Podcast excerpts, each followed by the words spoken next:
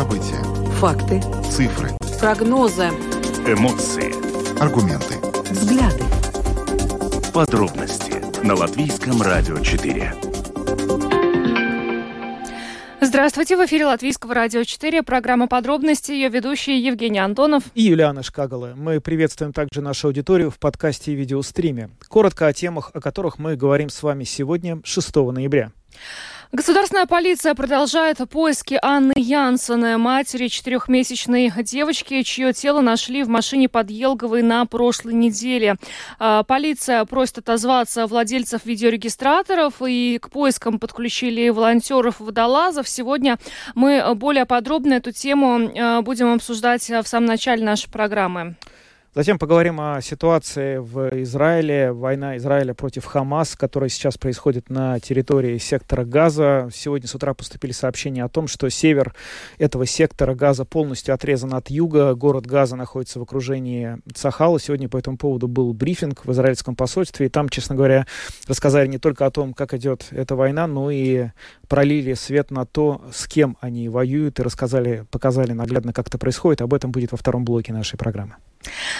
Международный аэропорт Рига планирует построить новый терминал за 167 миллионов евро.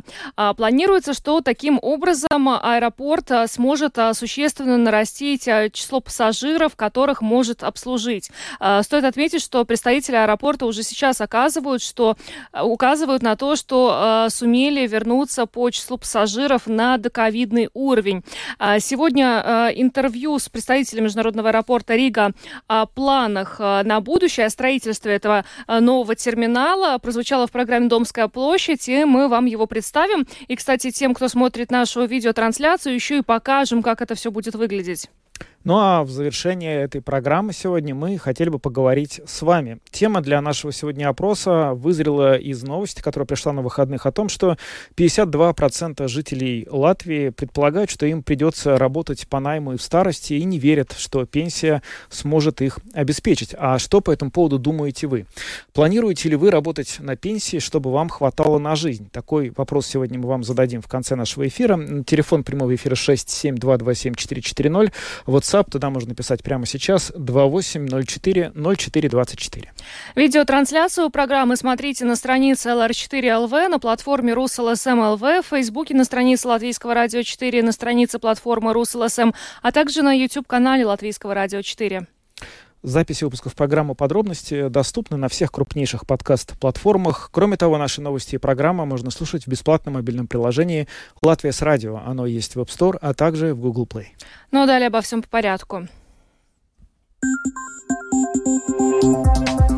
Самые актуальные темы дня. Подробности Государственная полиция продолжает э, поиски Анны Янсены, матери четырехмесячной девочки, чье тело нашли в машине э, под Елговой на прошлой неделе. Э, стоит отметить, напомнить, что женщина с дочкой пропали 1 ноября. Тогда в последний раз их видели на улице Петерсалас в Риге. Известно также, что женщина взяла на прокат машину, уехала в неизвестном направлении. И вот на следующий день арендованную машину нашли в лесном лесном массиве волости Валгундес в салоне авто обнаружили э, тело ребенка без признаков жизни. И сейчас государственная полиция, волонтеры продолжают поиски. Кроме того, э, полиция просит отозваться владельцев видеорегистраторов, которые 1 ноября в период с 11 до 17 часов ехали по дороге э, П-101, это Каунтем Скудра. Сейчас с нами на прямой телефонной связи основатель и руководитель Безвест Александр Фоминский. Александр, здравствуйте. И в первую очередь спрашиваем вас, может быть, есть какие-то последние новости, что-то, может быть, известно о пропавшей?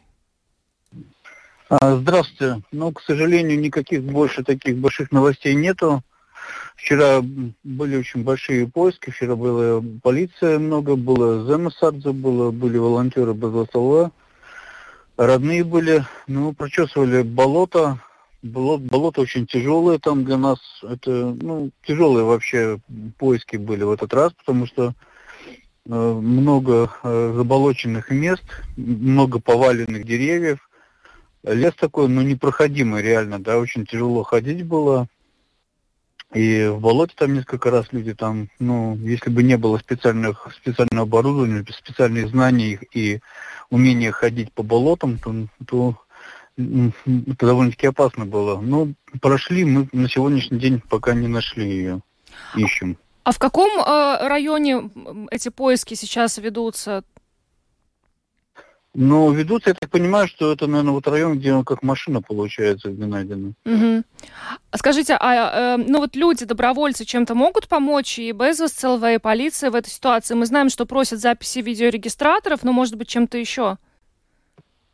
Но я думаю, что на сегодняшний день это самое важное сейчас это записи регистраторов, что, чтобы люди к этому отнеслись очень серьезно, потому что вот э, ну нужны какие-то маленькие, хоть хоть маленькая какая-то зацепка, что люди, которые вас слушают вашу передачу, чтобы обязательно посмотрели. Может кто-то приезжал по этой трассе, ну вот в это время с 11 до 17, 1 ноября, это очень важно. Может быть, кто-то посмотрит, э, это будет очень важная информация.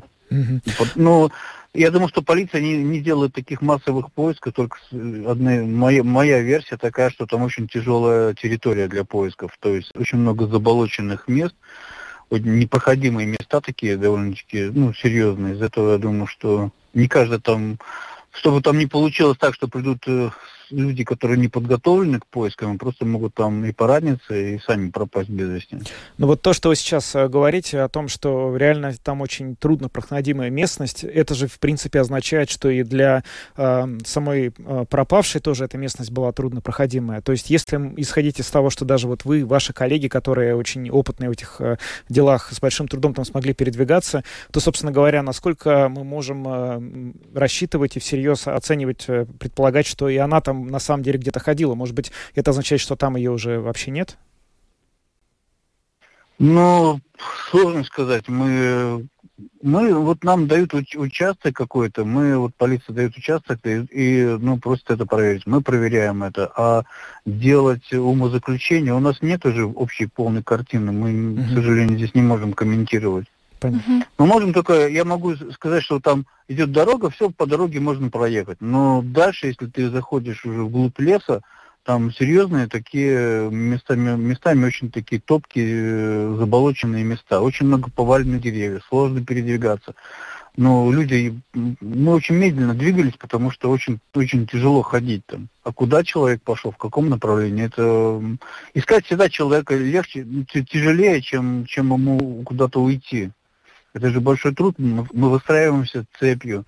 Цепь примерно там 15-20 человек. Идешь в лесу, поваленное дерево, через него пройти нельзя.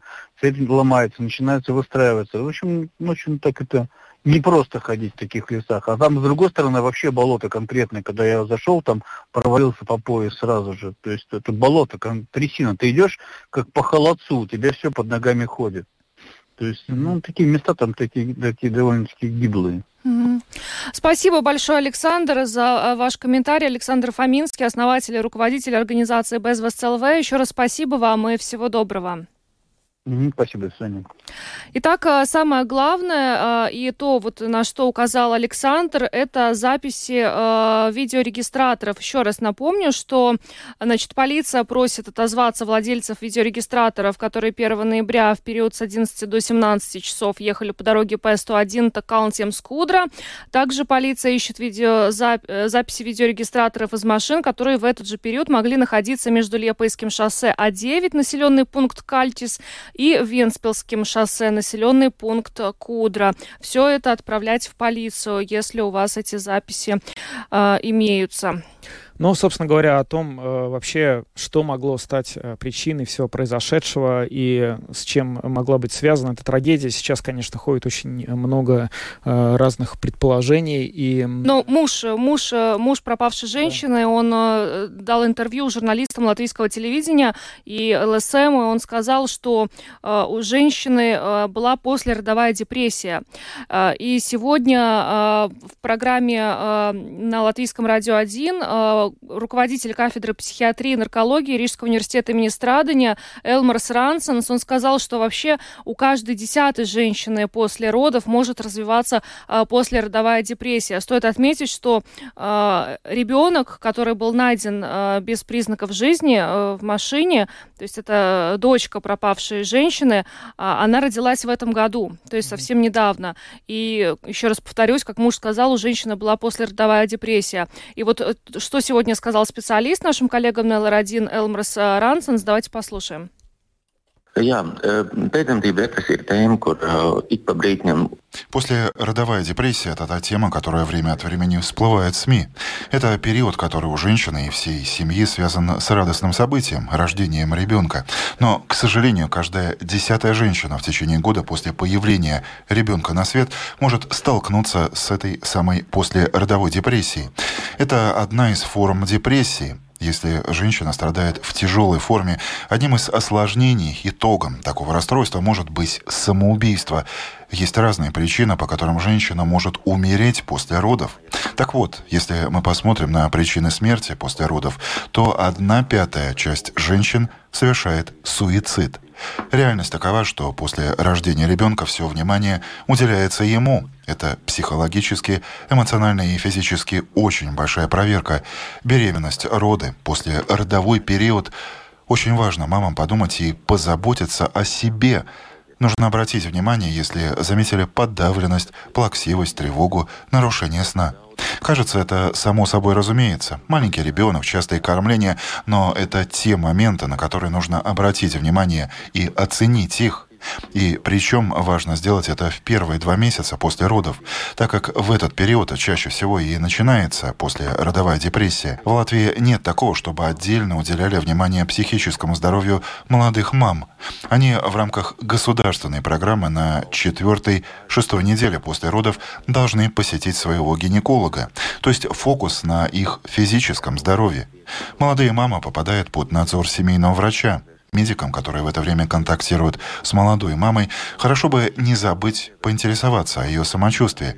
Для этого можно использовать скрининг, где за 3-5 минут женщина заполняет анкету и можно определить, есть ли у нее депрессия или нет. Мы, как специалисты, со своей стороны создали рекомендации о перинатальном уходе – мы, психиатры, делимся своим опытом, но от написания рекомендаций до их притворения в жизнь долгий путь. И это наша общая задача – делать что-то на благо этого дела. В только что объявленной государственной программе исследований после родовая депрессия указана как одна из тем, и еще. Наша группа ученых Рижского университета страдания готовит заявку, чтобы разработать инструмент предотвращения рисков после родовой депрессии. Мы будем участвовать в этом проекте, думать, как сократить число таких ситуаций и по возможности просвещать задействованные в уходе за женщиной стороны. Результат будет в течение следующего года. Situācijas mazināt un iespēju robežās izglītot visus aprūpē iesaistītos cilvēkus. No rezultātu būs nākamo gadu laikā. Элмолс Ранценс, руководитель кафедры психиатрии и наркологии Рижского университета имени Страдания, сегодня дал комментарий в программе «Домская площадь» по поводу, собственно говоря, того, насколько опасна послеродовая депрессия и как она может проявляться. Ну, на самом деле мы выяснили, что она встречается достаточно часто. Я не предполагала, что настолько часто, но, а, видимо, это тоже какая-то тема для размышлений э, для специалистов и, может быть, на государственном уровне. Потому что, а, кстати, после того, как э, пропала Анна Ян, Янсене. Угу. Полиция сообщила об еще одном случае, э, когда из, по-моему, кризисного центра ушла молодая мать с ребенком, но, к счастью, они вернулись э, целыми и невредимыми обратно. Ну да, но здесь, конечно, я слышал не раз этот термин послеродовая депрессия, но, конечно, наверное, она, как и любая другая депрессия, может проявляться более или менее э, серьезно, я не знаю, можно ли это слово употреблять, в, в том смысле, что более или менее э, разрушительно и радикально для здоровья женщин, женщины, потому что, конечно, то, что мы сейчас вот э, слышим и видим, вот эти вот поиски, этот несчастный ребенок показывает, что мать находилась в каком-то, ну, совершенно невероятно чудовищном состоянии, из которого она не смогла э, выбраться, и, ну, э, вероятно, все-таки это как бы не норма, а некое такое радикальное проявление этой депрессии, но, тем не менее, конечно, проблема очень серьезная. Ну, не будем э, забегать вперед, дождемся вообще э, каких-то, во-первых, окончания поисков, э, все-таки хочется верить, что ее найдут, и и э, расследование государственной полиции. Что, собственно, такое это было, почему вообще это произошло. Но пока идем дальше.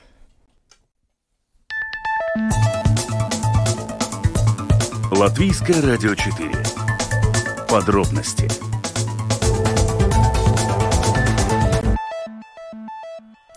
Продолжаем программу подробности. Сегодня с утра появились новости о том, что армия обороны Израиля Цахал полностью окружила северную часть сектора Газа, где находятся боевики Хамас. Наиболее разветвленная сеть их, собственно говоря, мощности амуниции находится в городе Газа на севере этого сектора.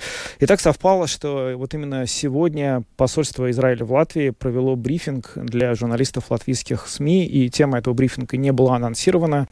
А, но когда мы там оказались, выяснилось, что они показали нам сегодня, планировали показать и показали э, фильм, который ранее демонстрировался уже в Израиле для международных журналистов, э, всех международных э, ведущих СМИ, Reuters, Associated Press, New York Times, BBC, э, с, и потом его показали депутатам э, израильского парламента Кнессет. Это документальный фильм, сделанный из нарезок, снятый камерами бойцов Хамас, которые, видео, которые они делали 7 октября, когда они напали на, э, на мирные города Израиля. Вообще, конечно, э, то есть э, слов э, описать, что это из себя представляет, просто нет. Это абсолютно чудовищно. И когда ты видишь, до какой степени буднично и без какого-либо намека на милосердие, на вообще какие-то человеческие чувства эти боевики Хамас, террористы, не знаю, как здесь корректнее сказать, уничтожали просто мирных людей, которые Э, не сделали им вообще ничего. Ну, эм, это абсолютно не укладывается. Это вообще невозможно просто уложить ни в какое воображение. Э, я не буду, безусловно, живописать, э, что там подробности, как это все выглядело на, на экране. И, в общем, сам Израиль, он эм, не дает, эм, не, не стал показывать эти фильмы для общего доступа, именно потому, чтобы это не служило цели героизации вот этих вот боевиков, потому что, к сожалению, определенная часть проарабских активистов считает, что Цах Хал делал все правильно. Это очень печально. Но вот именно для того, чтобы э, журналисты понимали, с кем на самом деле воюет Израиль, эти кадры сегодня и были продемонстрированы латвийским СМИ. А после этого посол Израиля в Латвии Шарон Рапопорт Палги ответил на несколько вопросов журналистов. И вот, в частности, один из ответов, который она дала, он, это в целом был ответ на вопрос, а почему все, что сейчас происходит, почему наземная операция сконцентрирована на севере, в северной части, в городе Газа. Вот что она ответила. So we identify that Gaza City and north of Gaza is the main, uh, the main Итак, мы определили, что город Газа на севере сектора Газа является главным центром деятельности Хамас. Там у них больше всего штаб-квартир, больше всего боеприпасов и так далее. Туннели под землей, под больницами, больница Шифа, индонезийская больница. Так что идея состоит в том, чтобы действительно вывести оттуда как можно больше гражданских лиц. Большинству гражданских это удается. Некоторые еще остались, но большинству удалось уйти на юг. Идея состоит в том, чтобы держать эту часть Газа в окружении окружении и бороться с террористами. А для этого нужно, чтобы в эти туннели заходили солдаты. И, конечно, мы понимаем, что затраты будут очень высокими и с израильской стороны, но мы не видим другого выхода. Мы не видим, как мы можем позволить этой убийственной террористической организации продолжать жить на нашей границе. Мы считаем, что мы должны полностью уничтожить Хамас и убедиться, что у них больше нет таких возможностей. И туннели – это одна из главных составляющих, так что идея состоит в том, чтобы в основном бороться с террористами, которые находятся в Газе, и позволить Югу быть для гражданского населения и для гуманитарной помощи. И, как вы знаете, туда идут грузовики. По вчерашним данным, в Газу прибыло более 526 грузовиков. Там нет недостатка в воде, нет недостатка в лекарствах, нет недостатка в продовольствии. Есть нехватка топлива, потому что это то, что Хамас использует для освещения своих туннелей. Кроме того, вы знаете, что в этих туннелях должна быть какая-то вентиляция. Это все делается с помощью топлива.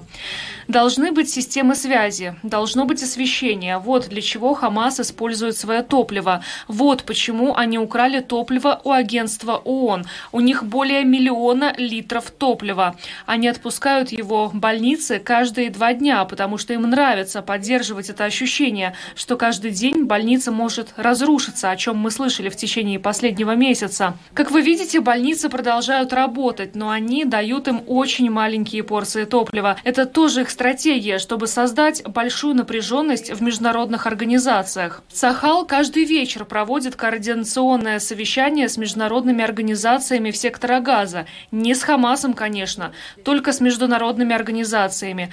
Они спрашивают их, какова ситуация, сколько продовольствия, сколько медикаментов у них есть и так далее. Они проводят такое координационное совещание.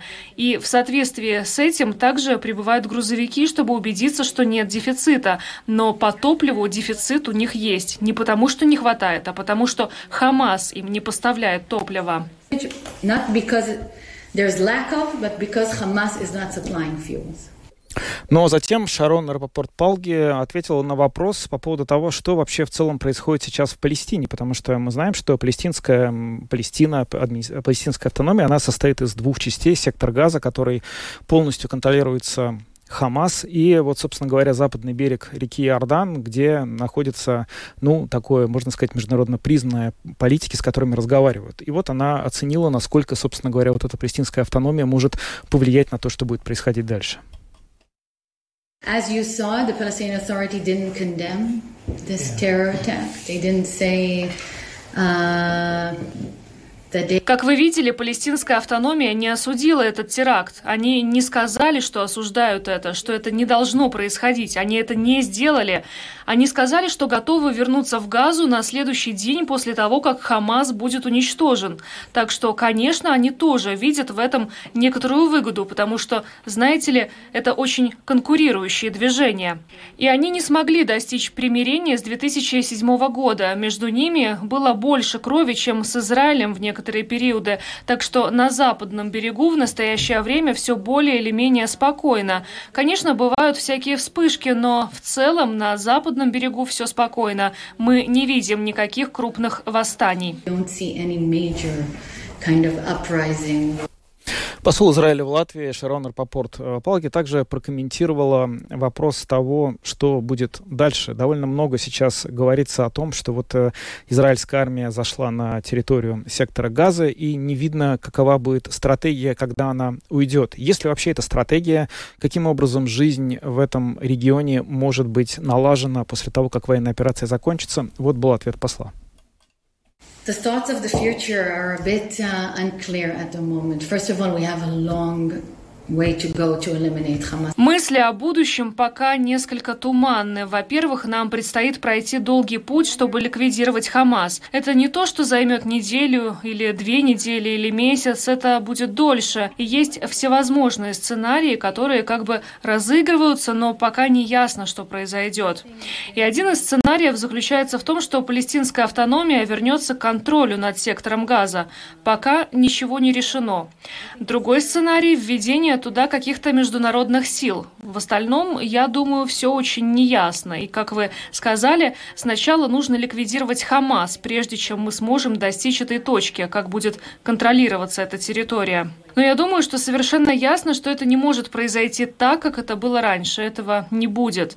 Дело в том, что сейчас мы также видим, что с севера Хизбалла каждый день выпускает ракеты в сторону Израиля. Мы видим, что Хути в Йемене уже четыре раза обстреляли, в основном южную часть Израиля.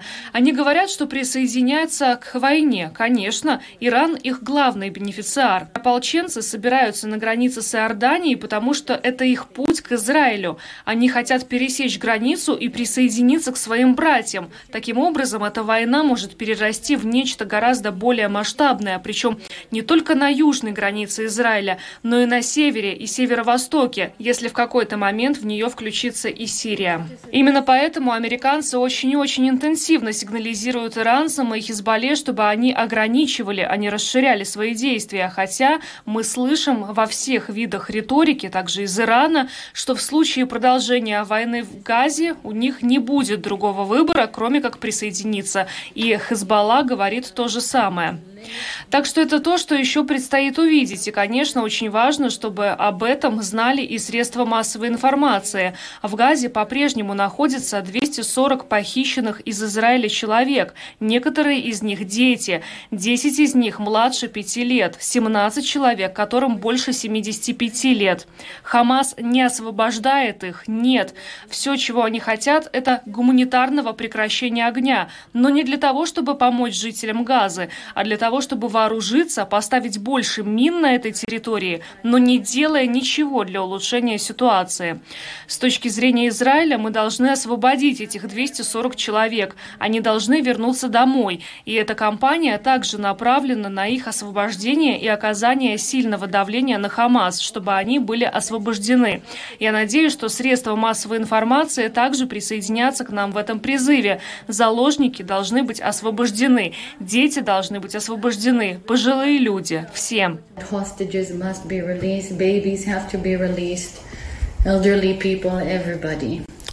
Это были комментарии посла Израиля в Латвии Шарон Рапопорт Палги. Напомню, что сегодня посольство Израиля в Латвии провело брифинг для журналистов латвийских СМИ. Оно показало фильм, смонтированный из документальных кадров, которые не были отретушированы, а, того, что происходило 7 октября во время нападения боевиков Хамас на территорию Израиля. А потом посол ответил на несколько вопросов. Мы видим, что Э, Цехал, армия обороны Израиля, э, перешла к активной фазе наземной операции. И, в общем, очевидно, что эта операция не будет идти быстро, она не будет идти просто. И очевидно, что у этой операции, как и у любой другой войны, будут побочные жертвы, в том числе среди мирного населения. Но, к сожалению, это неизбежность э, любой войны. Ответственность за это несет тот, кто ее начал. В данном случае это боевики-террористы Хамас. И они в первую очередь должны быть обвиняемы обвиняемы в том, что сейчас в Газе гибнет мирное население. Идем дальше, поговорим о будущем а, международного аэропорта Рига.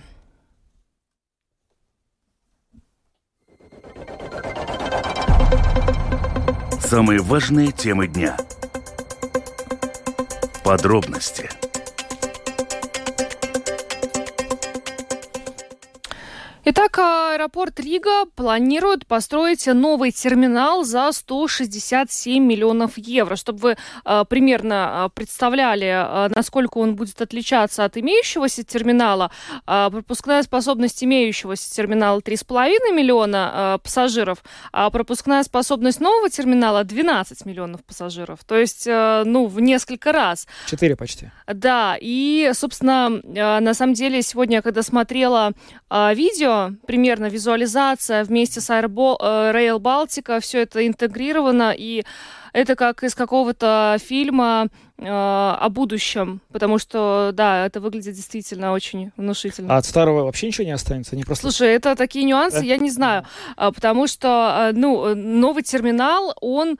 Э, пока я не очень понимаю, он будет стоять рядом или имеющийся терминал будет э, как-то перестроен, но с другой стороны в аэропорту отмечают, что эта стройка, она не должна повлиять на удобство пассажиров, поэтому мне приходит мысль в голову, что это будет где-то рядом, но, в общем, нужно дождаться, потому что еще будет э, э, закупка, выберут претендента, кто это все будет строить, и, в общем, э, да. Э, но сегодня об этом поговорили в программе «Домская площадь» с представителем Международного аэропорта Рига Илзой Салнен, дала интервью нашему коллеге Андрею Хуторову, и э, также рассказала, что а, на самом деле а, число пассажиров а, в аэропорту Рига растет, и что радует, оно, по крайней мере, уже вернулось на доковидный уровень.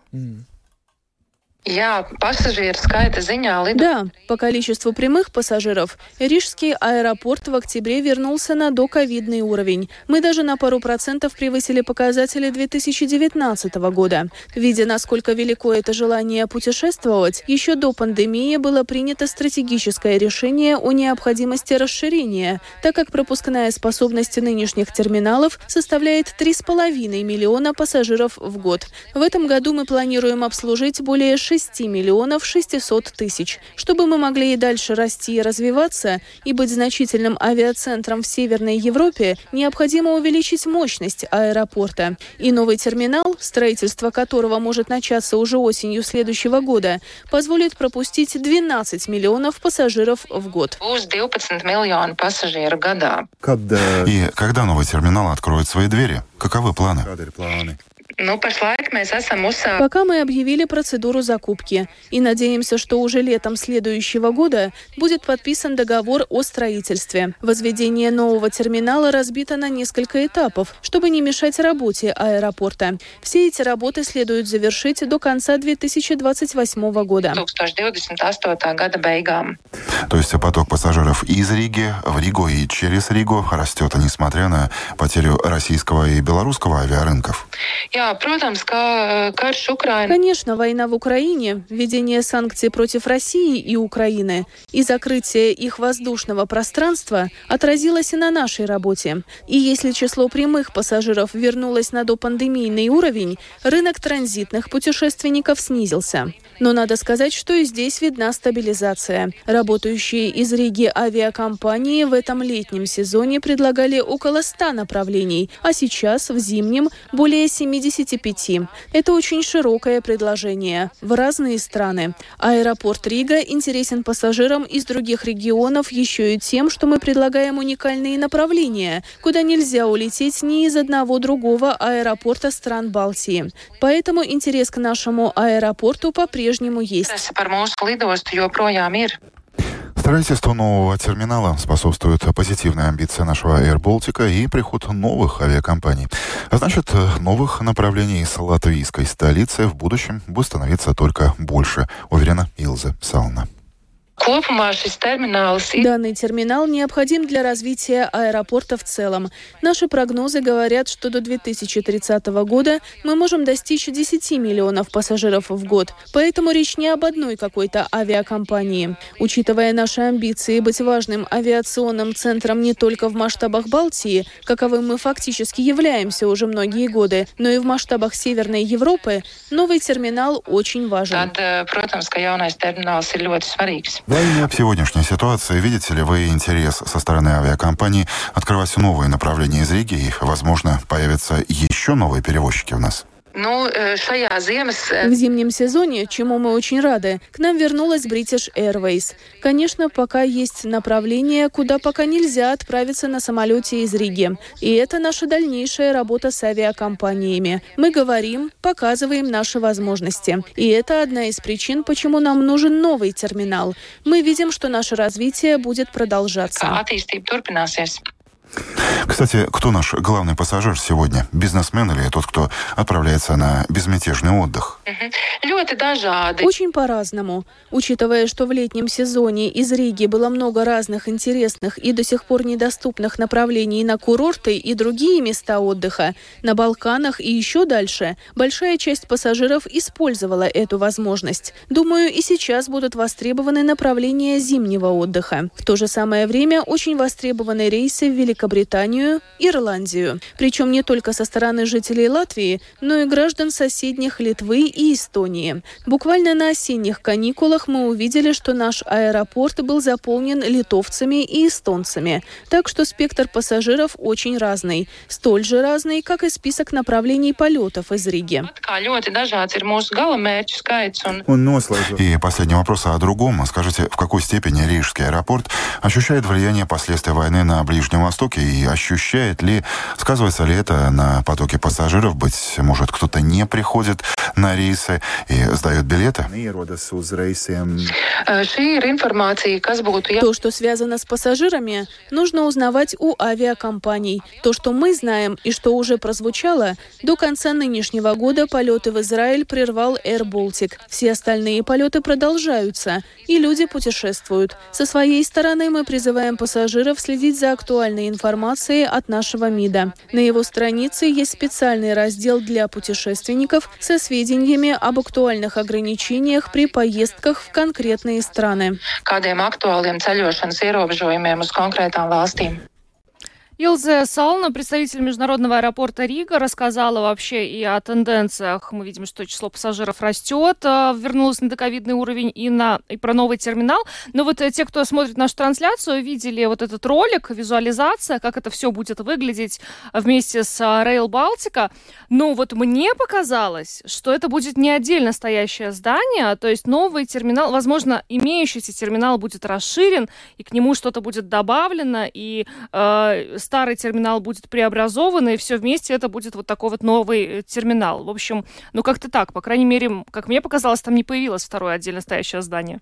Ну да, но на самом деле, конечно, очень сложно представить, что аэропорт перестанет работать э, на то время и перестанет принимать или э, отправлять рейсы на время строительства терминала, поэтому, безусловно, вероятно, старый терминал так или иначе останется, а второй э, будет либо продолжением его, да, либо просто да. стоящим рядом, как иногда это строят, вот просто вот в один вводят определенную тип рейсов, например, там, не знаю, лоукостер, а в другой там другие. Да. Вот, ну, конечно, опять же, любопытно, что речь идет о совершенно ну, очень внушительном повышении пассажиропотока почти в 4 раза. И я не могу не вспомнить в этой связи, что именно в начале э, или в середине этого года э, Латвия стала и до сих пор остается единственной страной Балтии, которая получила высшую э, сертификат соответствия Управления гражданской авиации США, и это дает право из Риги делать прямые рейсы в Соединенные Штаты Америки. То есть ни Эстония, ни Литва не могут сейчас этого делать, просто технически у них нет таких документов, а у нас есть новый терминал, будем надеяться, что полетим в Америку. Да. Идем дальше. Подробности прямо сейчас. Чем заняться на пенсии? Ну, ну хорошо начал. Почему бы нет? 52% а, жителей Латвии предполагают, что им придется работать по найму и в старости хорошо это или плохо, мы не оцениваем, но это, так сказать, результат опроса. А 49% опрошенных не особо доверяют обеспеченной государством пенсии по старости. Вот э, такие данные опроса, в общем, стали известны на этих выходных. Да, это опрос, э, опрос э, предприятия Варио со, с, вместе со с Центром исследования СКДС. Э, добавлю, ну, собственно, вот э, планируете ли вы работать на пенсии для того, чтобы себя обеспечить как-то, для того, чтобы хватало себе на жизнь? Мы сегодня об этом с вами хотим э, поговорить. Может быть, кто-то уже работает на пенсии. Поделитесь, пожалуйста, с нами. Планируете ли вы работать на пенсии, чтобы хватало на жизнь? Телефон прямого эфира 67227-440. И пишите на WhatsApp по номеру 28040424. У нас есть э, один пока звонок, мы его принимаем. На самом деле 52% вот предполагают, что им придется работать э, на пенсии. Это достаточно много. Это половина сеньоров, ну, потенциальных, да, будущих ну, да, сеньоров. Прям, скажем, много. Сейчас мы выясним. Много. Я бы не хотела. Из первых уст. Работать. Здравствуйте. Да, из первых уст. Ну, насчет пенсии пока не планирую, но планирую точно до конца недели больше не звонить, слишком приторный. И так меня в курилке на обеде обсуждать. А еще только понедельник. Как-то вы, вы обещаю, обещаю, уже да. с понедельника запланировали всю неделю, это мы вам завидуем. У нас не всегда получается. Да, будет сейчас о чем подумать. Смотрите, на, насчет пенсии. Ну, как, все же просто. Э, военно-промышленный комплекс двигается вперед. В Америке многие штаты уже ожили. То есть пенсионеры, которые до этого щелкали семечки и смотрели телевизор, они сейчас при станках. Я думаю, то же самое у нас будет. Э, и наши отцы, и матери, всем найдется работа, и все будет хорошо, если эта ситуация будет развиваться. Поэтому достаточно все грустно. Будет чем заняться и Ясно. на пенсии, и без А пенсии. вы лично, да. вы лично считаете, что вам на пенсии хватит пенсии или нужно будет где-то подрабатывать. Вопрос, на самом деле, очень такой э, мирный. Вот так звучит. Денег хватит вам ну, пенсии?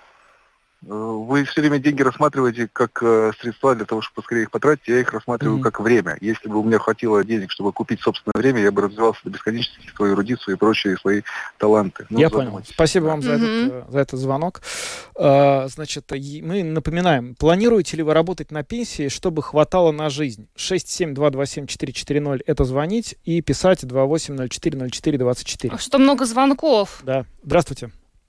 Добрый день. Добрый. Ну, вначале начну с нескольких «если». Если я доживу, если так. мне будет хватать денег, и так. если будет хватать денег в моей семье, ну, там, детям и будущим внукам, я надеюсь, то я буду это рассматривать с точки зрения, нравится мне эта работа или нет. Потому что э, на самом деле я знаю многих людей, которых погубило именно как безделье, это, путь к алкоголю. На пенсии? Если даже до, а на пенсии, ну, вот представьте, вы как бы не работаете, но в то же время у вас нет такого э, активного хобби, назовем это так. Ну вот что вы будете делать? А силы есть при этом. Ага, и что же делать тогда?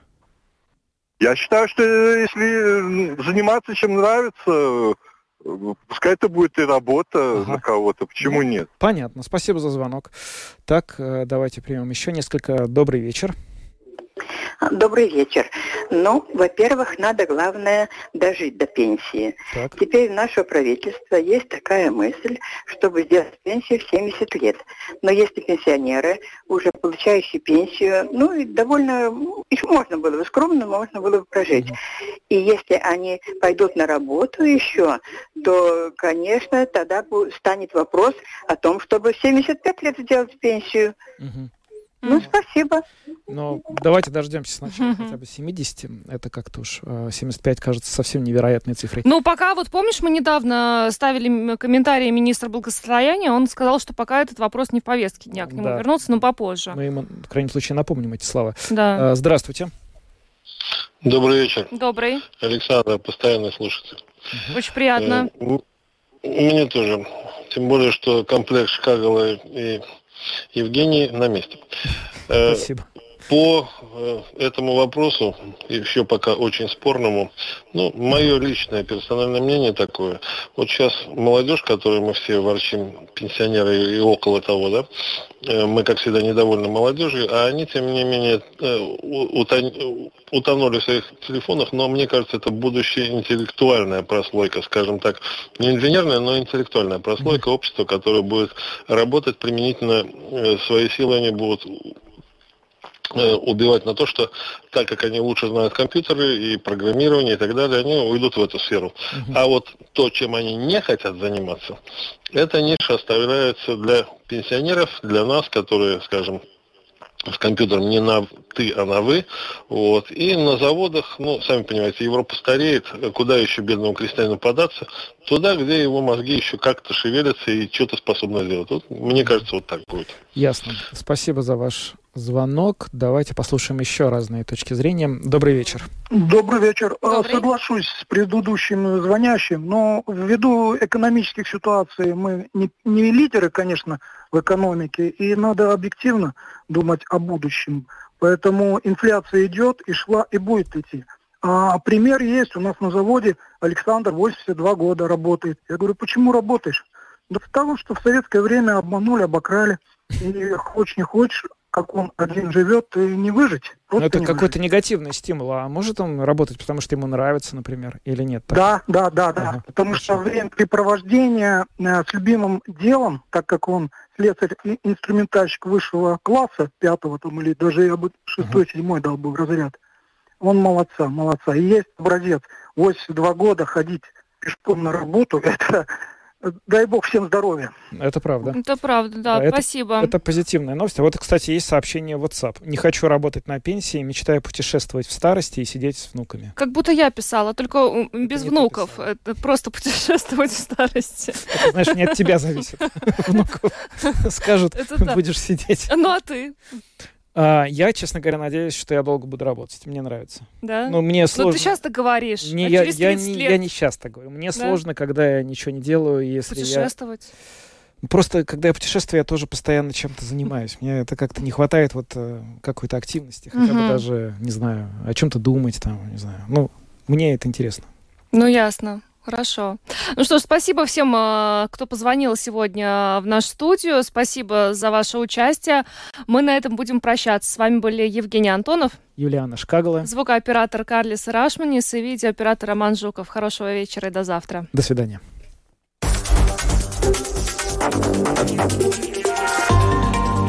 Латвийское радио 4. Подробности по будням.